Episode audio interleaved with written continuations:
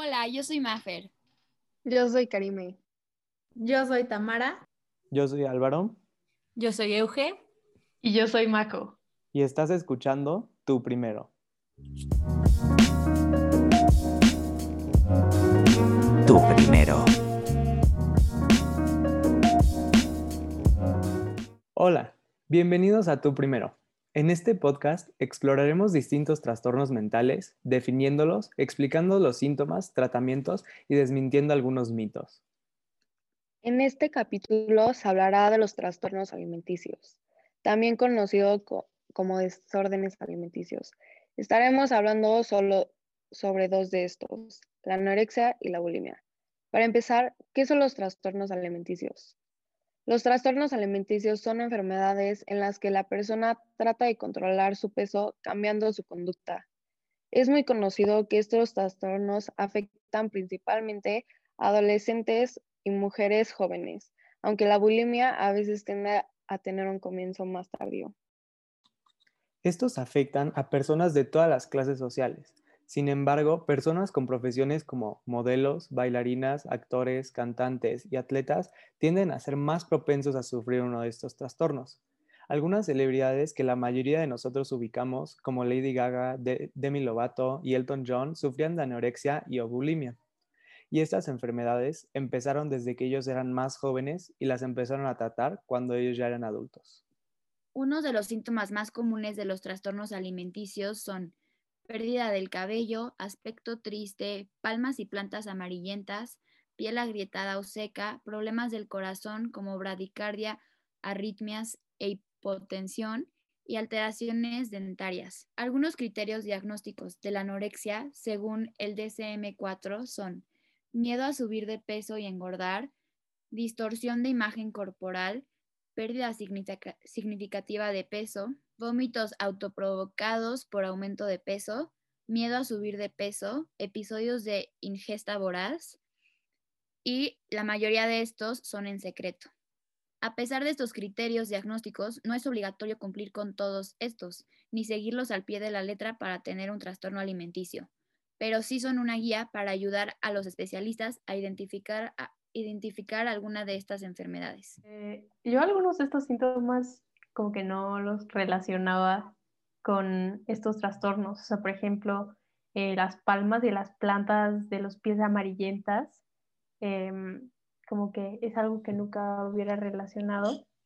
Y, por, y yo una vez como que vi o leí que también por la falta como de nutrientes salía mucho vello corporal. Entonces también puede ser alguno de esos síntomas.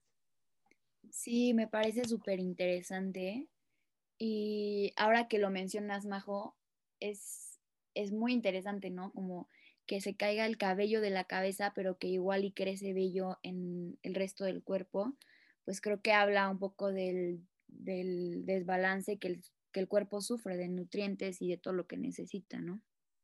Exacto, o sea, como todo tu aspecto físico cambia a la falta de alimentación que tienes y bueno, o cambios. Y también siento que es súper importante eso que, pues no, o sea, siento que no tienes que estar súper flaquita o a veces ni te das cuenta que alguien sufre de algún trastorno alimenticio porque nosotros tenemos una idea de, ah, tiene que estar flaquísima para que tenga un trastorno alimenticio cuando en realidad no. Sí, justo.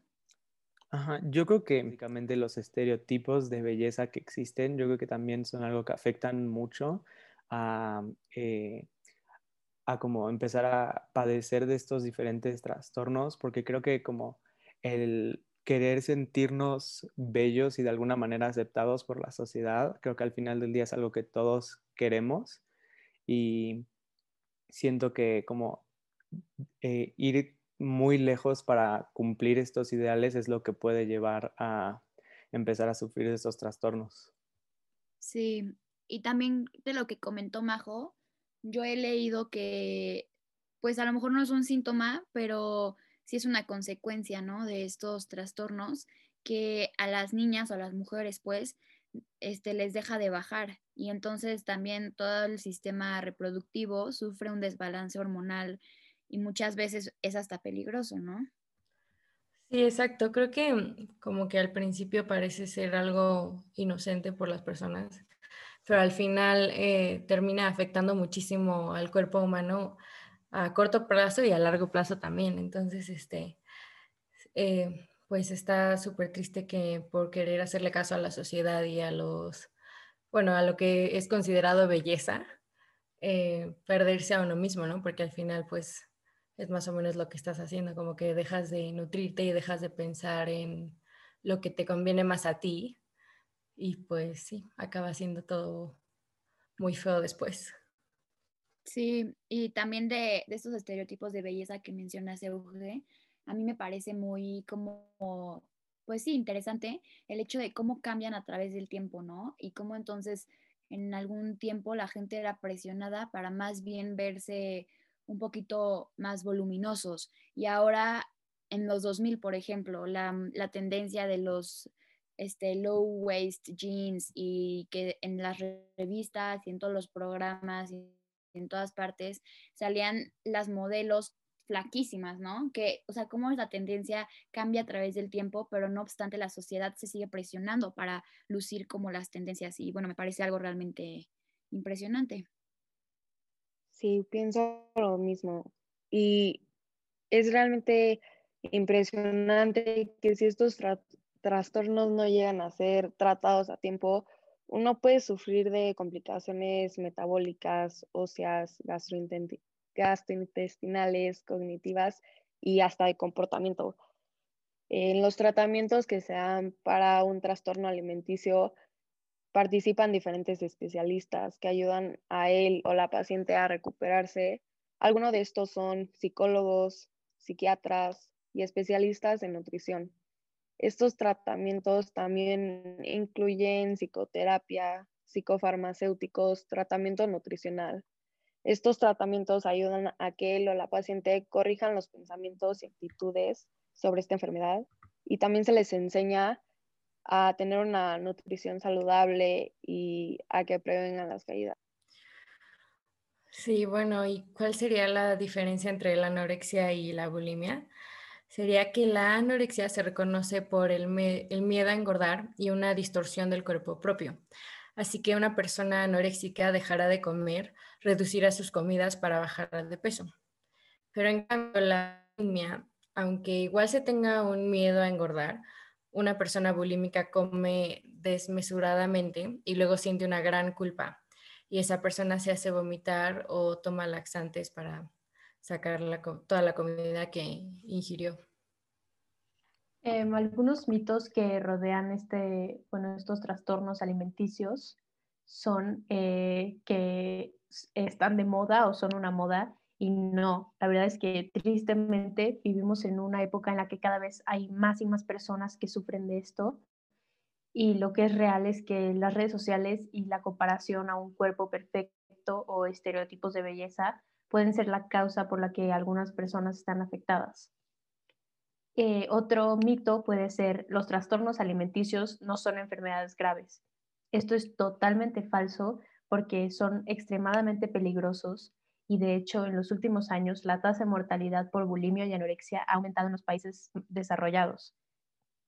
También disminuye mucho la calidad de vida en una persona porque tienen muchos tipos de complicaciones.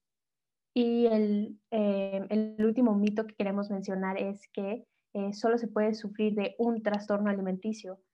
Y esto también es falso porque se puede eh, recibir un diagnóstico combinado tener al mismo tiempo bulimia o anorexia.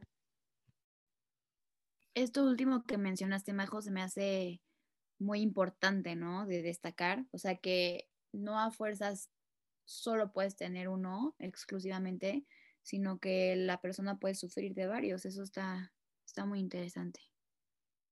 Sí, realmente siento que estos tres mitos son, son cosas que la gente piensa eso de no son tan, son, no son tan graves de que, ay, no pasa nada, o sea, come y ya no te tenemos que llevar, ¿sabes? Como de que ya no es un problema si tú comes, cuando en realidad es como, no, o sea, es, ya viene más a fondo del solo quiero comer, no quiero comer, me quiero ver así, o sea, es, tiene todo un, un detrás y un porqué y algo que se tiene que mejorar con tratamientos, porque eso, o sea, pueden, o sea, los pacientes pueden sufrir de complicaciones. Y no sé, como que no solo, o sea, lo que el mito decía de los trastornos alimenticios son una moda, es que también siento que nuestra sociedad ve eh, un cuerpo, una, como una silueta delgada y la relaciona con salud, cuando muchas veces esto puede ser totalmente falso y pues em, hablar de metabolismos y así, tendríamos una idea mucho más clara de qué es saludable. O sea, eh, tal vez tu peso ideal no signifique para ti salud porque tengas otras, o sea, otros, pues no sé, otros tipos como de enfermedades y así, y percibir eh, solamente em, un cuerpo delgado como saludable, me parece que no limita mucho a una persona cuando no se siente como en el molde de lo que debería de ser su cuerpo, su manera de ser o de em, incluso vestirse y expresarse. Sí, exacto, justo eso. Y aparte que también em, por medio de las redes sociales llegamos a ver como a personas con la silueta perfecta, como lo diría la sociedad. Y muchas veces eh, nos acabamos enterando que suben cosas falsas o que están photoshopeadas o, o así. Entonces, realmente, eh, pues, ¿en qué, ¿en qué nos basamos para saber qué es el cuerpo perfecto? Y, por, justo lo que decía Maffer antes de las tendencias es súper verdad, porque siempre, pues antes también decían que, eso, que, la, que la gente tenía que ser más gorda y que tenía que tener de alguna manera, eh, bueno, ser más voluminosa y ahora todas flaquitas o, más delgadas, pero al final pues no, nunca llegamos a saber qué, cuál es la perfección o, qué es lo que realmente busca la sociedad. Entonces tener que depender de eso y, y pues hacer lo que diga la sociedad, pues creo que está bastante bastante mal y creo que deberíamos como crecer y, y, mejorar como personas y ver que al final todos tenemos como nuestra manera de ser hermosos de alguna forma. Entonces, pues sí, yo, yo lo veo así, no sé qué, qué opinan ustedes. 100%. Y creo que algo que Álvaro mencionó al principio, o sea, todo radica en el hecho de que los seres humanos somos, o sea, tenemos la necesidad de ser aceptados, ¿no? Y de sentirnos válidos, por así decirlo. Y justo ahorita con lo que tú mencionabas, Euge, de que muchas veces este, nos enteramos que estos modelos, por así decirlo, de cuerpos perfectos, este, son photoshopeados, nos hace como pensar que entonces, o sea, no somos como los únicos que sentimos esta presión. Entonces, si todo el mundo está bajo esta presión de que el, el cuerpo perfecto y lo que sea, y el cuerpo perfecto no existe porque todos somos perfectos, o sea, nos hace te hace pensar como, ¿quién, o sea, qué es lo que realmente está poniendo esta presión sobre todos? Porque si no hay alguien a quien de verdad se diga que este es el cuerpo perfecto, es saludable, es lo único saludable, o sea, ¿qué hace que todos estemos como girando al torno de, de esta idea falsa, ¿no? Porque son puro Photoshop y lo que sea.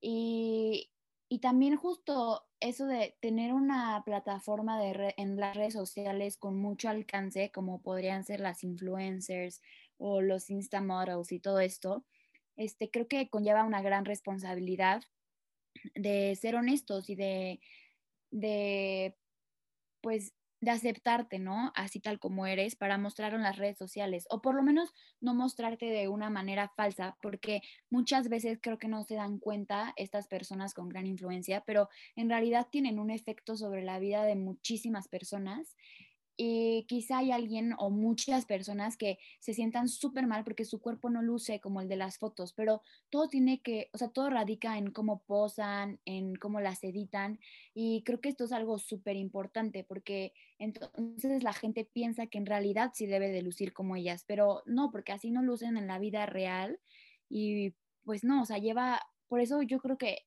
tener una plataforma de gran alcance sí lleva una gran responsabilidad y creo que es algo que en estos momentos este, estamos viendo que no pasa, ¿no? O sea, que no saben actuar con esa responsabilidad.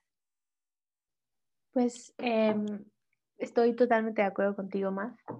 eh, para cerrar el capítulo, para concluirlo, eh, muchas gracias por escucharnos. Esperamos que hayan aprendido algo nuevo sobre estos dos trastornos y nos vemos en el siguiente capítulo.